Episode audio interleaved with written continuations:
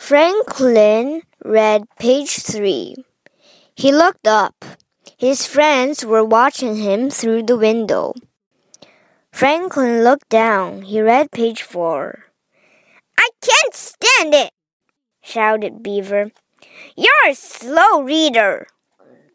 Franklin pulled the curtains.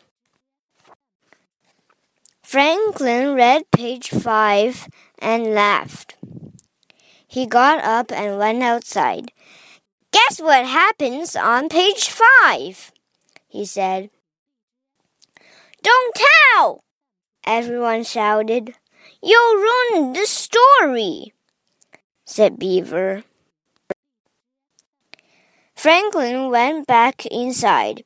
He could hear his friends playing outside. He opened the door. Are you finished? Asked Beaver. No, said Franklin. I am not finished. I'll never finish with all of you bother me. So please come in and sit down. Everyone went in and sat down. What's going on? asked Beaver.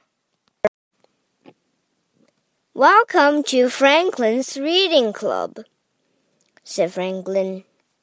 I'll read Dinaru and the Monster out loud.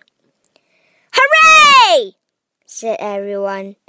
Chapter 1 began Franklin. The monster says boo.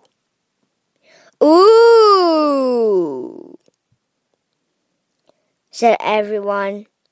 And then no one made another sound until Franklin said, The end, the end.